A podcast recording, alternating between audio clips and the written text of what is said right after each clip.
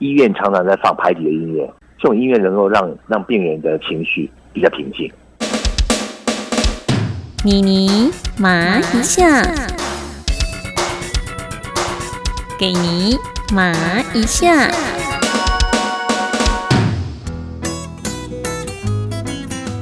Hello，你好，我是妮妮麻一下的钟妙妮妮妮。疫情水情乱了心情，听了排笛什么都行，可是医生的专业建议哦。这也是妮妮今天为什么专访知名排笛演奏家张中立最主要的原因哦。会终日为疫情惶惶不安吗？那试着聆听排笛飞扬疗愈的音乐来抚慰人心吧，一定可以让我们找回内心的平静跟最初的悸动。要听排笛演奏，当然要听最精湛的演奏家。张忠立连续三次入围国内金曲奖，而且每一次入围都有新的元素哦。喜欢新挑战的张忠立，更是亚洲第一个挑战高难度古典乐曲的演奏家，而且。也因为高知名度，张忠立获邀美国好莱坞电影的配乐来进行演奏，和一流的交响乐团、美国知名的音乐家一起合奏，这是他毕生难忘的经验。因为疫情的关系，所以和张忠立是连线采访的哦。现在就跟妮妮进入张忠立的排笛世界。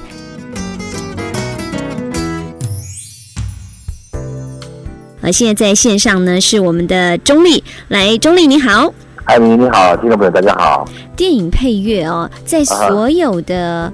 配乐当中，它算是最精致的，而且也需要耗费最多心力的。所以，钟丽，你您曾经录制过这种电影配乐，你觉得录制这样的电影配乐的同时，跟一般流行歌曲它最大的不同在哪里啊？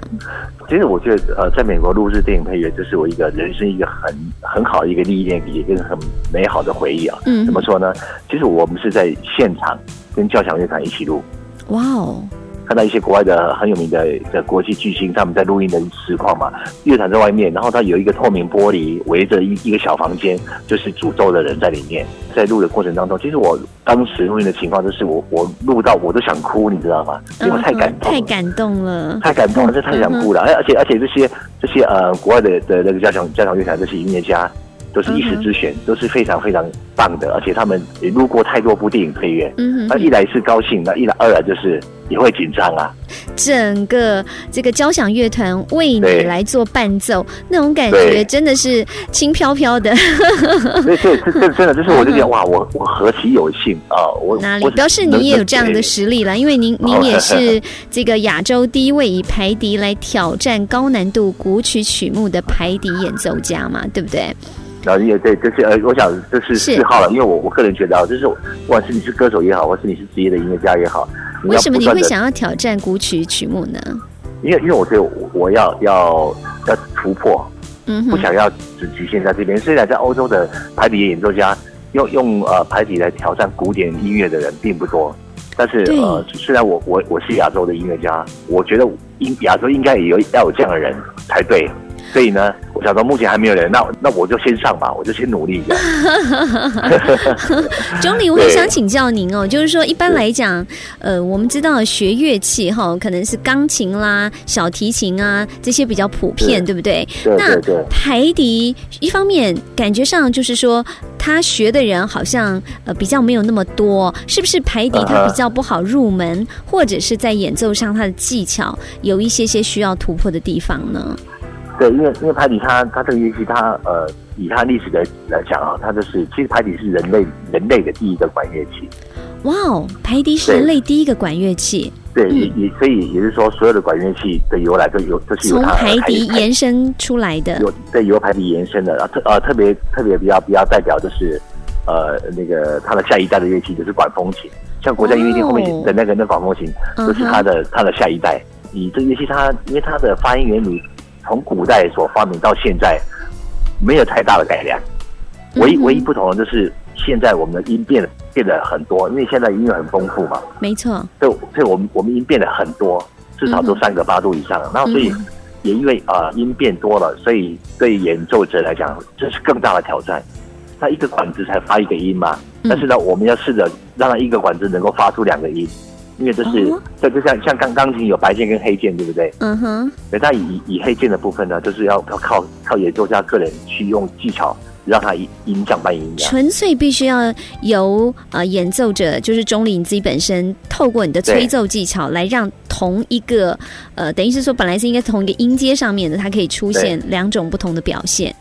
对对对，所以说排比他呃，我常常常跟人家讲说，其实吹排比的人呢要很有耐心，因为他他要一而再再而三的练，他呃他的所要练习的时间要比其他的乐器可能要多好几倍。的时间才有办法达到一般乐器的水准。您非常非常不简单呢。没有没有没有，我就 就是喜欢。因为你从一九九四年那时候入围了呃第六届的金曲奖，到二零零四年、二零零六年又再度两次入围哦，连续三次入围国内的金曲奖哦，这个可以算是金曲奖一个相当高的一个肯定哦。呃，但是在整个这个排笛吹奏的过程当中，其实是要非常耐得住寂寞的，对不对？对对，其实学音乐的人都都呃要成为一个很有名的演奏家，一定要耐耐得住寂寞。对，然后除除了要耐得住寂寞之外，真的要很有耐心。嗯哼，呃，钟丽要不要利用这个机会也来告诉一下呃所有支持你的乐迷朋友哦，怎么样去欣赏排笛的演奏？你会有一些什么样的建议呢？嗯，其实排笛它本身它有有别于其他乐器的不不一样的技巧。呃，举个例来说哈，像一般来讲就是。像嗯，我们唱歌都会会有会有会有所谓的呃正音嘛，对不对？对。我们唱唱歌都呃唱歌，比如说我们唱那个长音的时候，都会有抖音嘛。对。然后一般的一般的小提琴是是靠靠手去抖，然后呢，以长笛的话，它也是靠气去抖。但是呢，台底上我它有很大不同，就是它完全要靠乐器本身去抖，靠手，让让就是对靠手去晃晃，就是晃这个乐器，让它的气的角度改变，然后它才会发出一不一样的音阶，不一样的声响这样。嗯，因为它是一个很特很特别的特别一个乐器，呃，有那种疗愈的感觉，就是是是，因为随着它的悠扬，好像嗯，就一个人的烦恼就会随着那种排笛呀，它的那种呃清丽的笛声，然后就跟着飞走的感觉，这样子。对对，像像我我有认识几个医生朋友啊，他说他们的医院医医院常常在放排笛的音乐，嗯，他们他们就是因为他们有有大概有做一些实验，其实这种音乐能够让让病人的情绪。比较平静啊，所以排排这个音色，可以稳定下来。对对，因为就像它的这个音色，它本身的发音就是非常非常自然，没有没有经过太多的科学的去去转变，所以它它的材料也是完全百分之百天然材料。呃，大部分的演奏家用竹子做的做比较多，对比较比较多，对，因为它声音比较比较嘹亮。对，嗯哼，呃，大部分都用竹子做比较多，是对，所以说它它的它的你要除了竹子之外，然后它的底座呢是是原木，用木头去封底座。那它排底它要调音呢，它是用用蜂蜡，蜜蜂窝里面那个那个蜡。哦，对，就是所以所有一切全部是天然的东西。哇哦，完全对，完全没有任何化学的或者钢筋，天然的乐器，对不对？对，完全完全没有任何任何化学或是金属。比起像长笛是金属类的。或者说是其他，其实它很多的乐器都有运用到，就是塑胶的植材什么都有。对，很多乐器它需要用到一些基础东西去调音的之类的，但是海底完全是没有，它完全是天然的。哦，难怪这样的乐器会给人家非常舒服的感受。就像刚您讲的，很多的医生建议，就是说，哎，如果病人要有那种很平静的心情的话，听听排笛是非常非常好的一种选择，吼。能够让让心情比较平静。是，那像这样这么自然的乐器，它拿来演奏流行歌曲，还有电影配乐，有没有很多需要突破的地方呢？嗯，当然有。像以一般来讲的话，像嗯。以前我也出了呃，大概有七八张的流行流行歌的所谓的口水歌啊，那那也要要要要吹这样的口水歌，你要让人家听起来就觉得，哎，你你你你的吹的呃轻的音乐怎么像听起来像在唱歌？嗯哼，我们就是呃吹排比的演奏家都必须要去模仿，呃真正这首歌的唱歌的那个那种那种唱腔是。它又很像是笛子，可是它比笛子还多了很多的变化，那种感觉。对对，就是说呃，比如说歌手他们的唱歌的转音啊，或是一些呃小小一些技巧的一些呃啊，比如压压压他的声带等等这些技巧的东西，排吉他的话可以去模仿。哦，对，所以排笛可以算是比较不好学的乐器吗？嗯，要吹简单的歌是很容易上手，但是呢，我常常跟我常常跟学生讲说，你学这个乐器你会越学越难，为什么呢？因为我我们我们会不不会说只甘于去吹一些简单的旋律嘛？嗯哼。然后所以当当然我们要要去挑战自己的时候，当我们想挑战自己的时候，哇，这个乐器就显得就很困难。嗯哼。曾经有一个梦想，我就是想用用拍底来演奏古典音乐，然后用用拍底来演奏电影配乐，然后用用拍底来玩玩不不一样形式的音乐。对，叫我我举个例哈，像像我们以以呃我们的这些职业的演奏家，我们用排笛来挑战古典音乐。那我因为因为排笛本身没有自己的古典音乐的曲目嘛，那我我们我们大部分都用西洋长笛的的的乐曲来演奏。所以那然后西洋长笛我们是靠手指头嘛，对，西洋长笛是靠手指头，那有有九个手指头在按，嗯哼，然后呢排笛呢就一张嘴巴。你必须要一张嘴巴吹的速度要要要跟上九个手指头，哇哦，是不是很困难？很困难，对不对？哇，你这样一比喻就非常非常的明了了，嗯，就是完全真的靠你的手跟嘴的移动，对不对？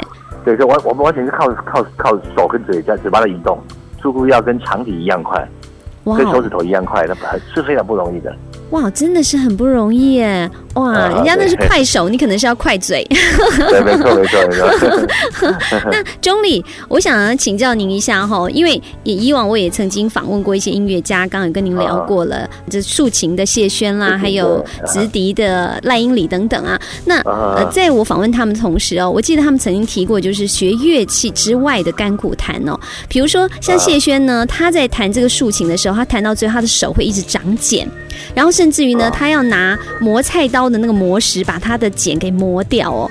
然后呃，如果说是像赖英里他学这个竖笛，因为竖笛它就是必须是一个固定的姿势一直在吹奏，所以呢，包含他的这个肩颈方面的压力都会比较大，就会形成说，在学乐器的背后，其实有时候都会形成可能是某一种类似职业病的情形。那不晓得学这个排笛的话，有没有他特别辛苦的地方？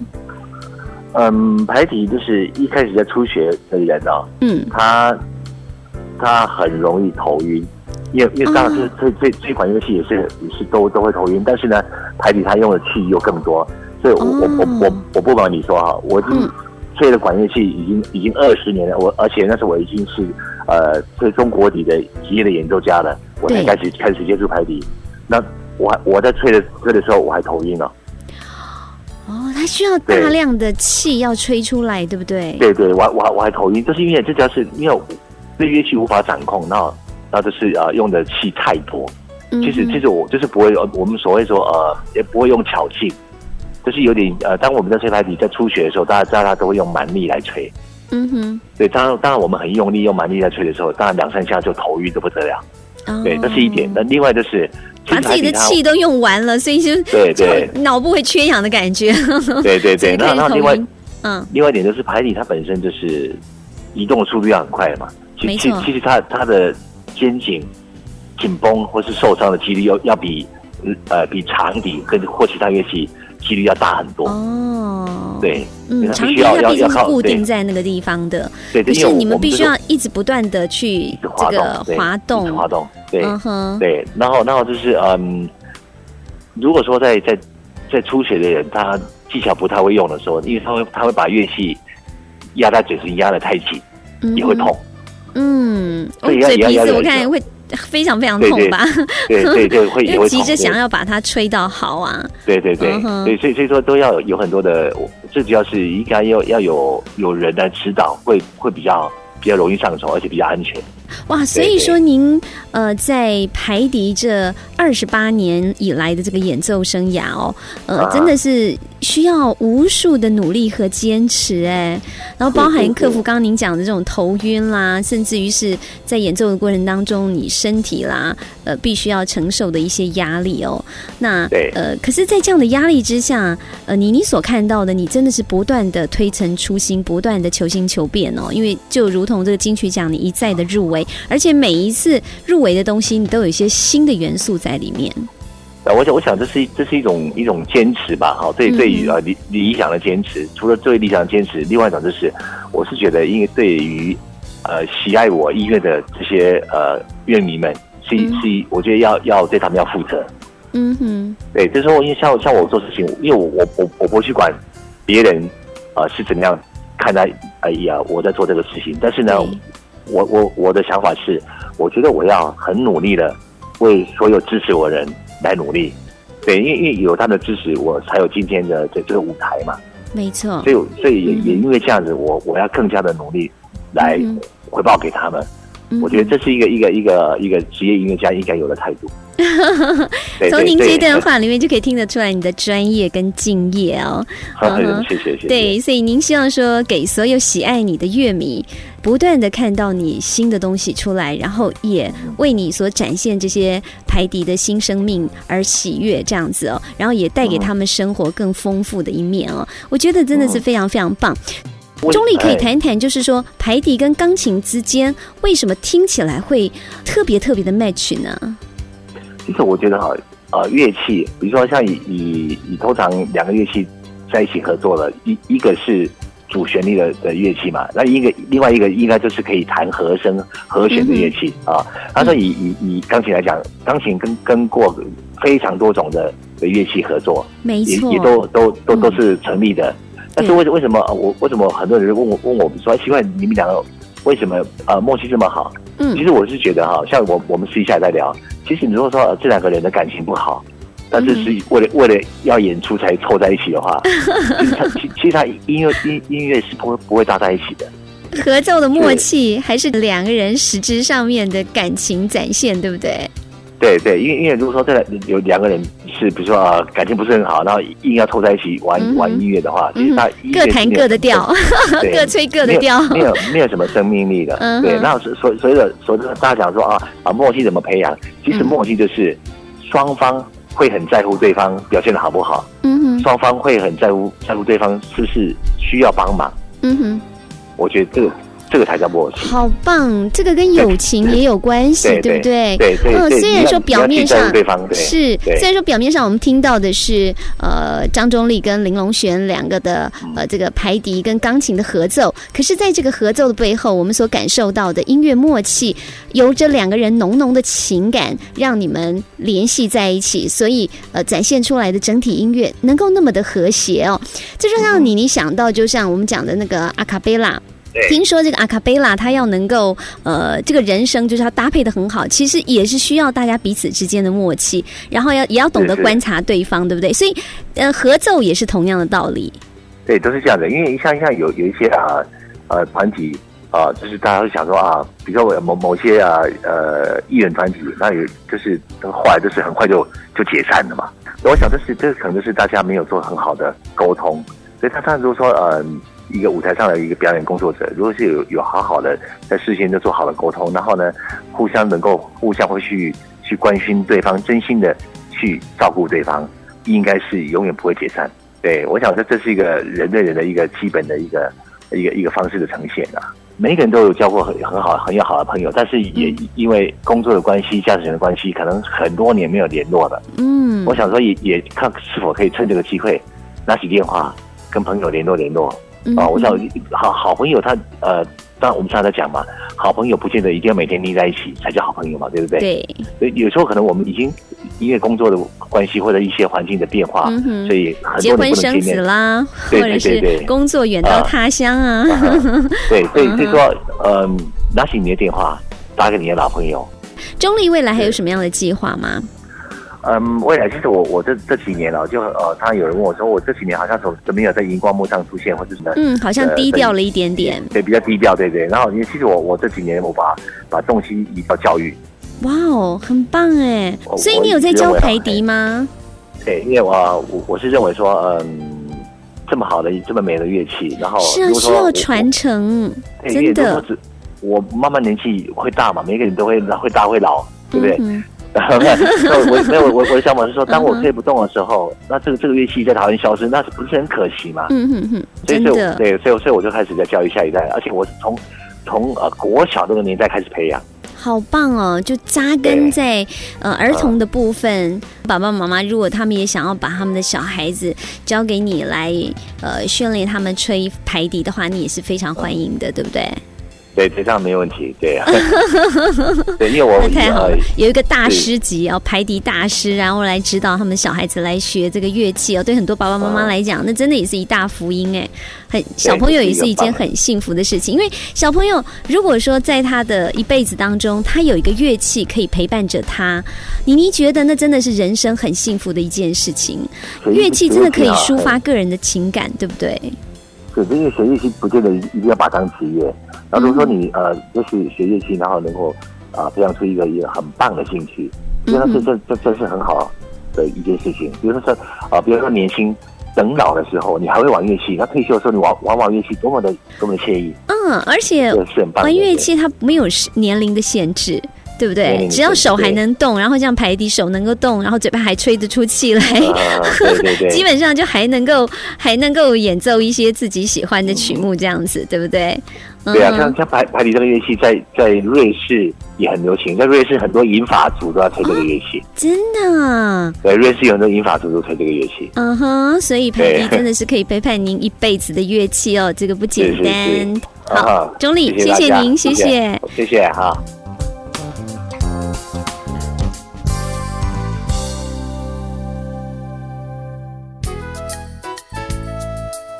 妮妮访问中里哦，整段的过程，妮妮最感动的就是在默契的部分。我们都知道现在是疫情时代哦，疫情呢最重要就是要有一份无私的心。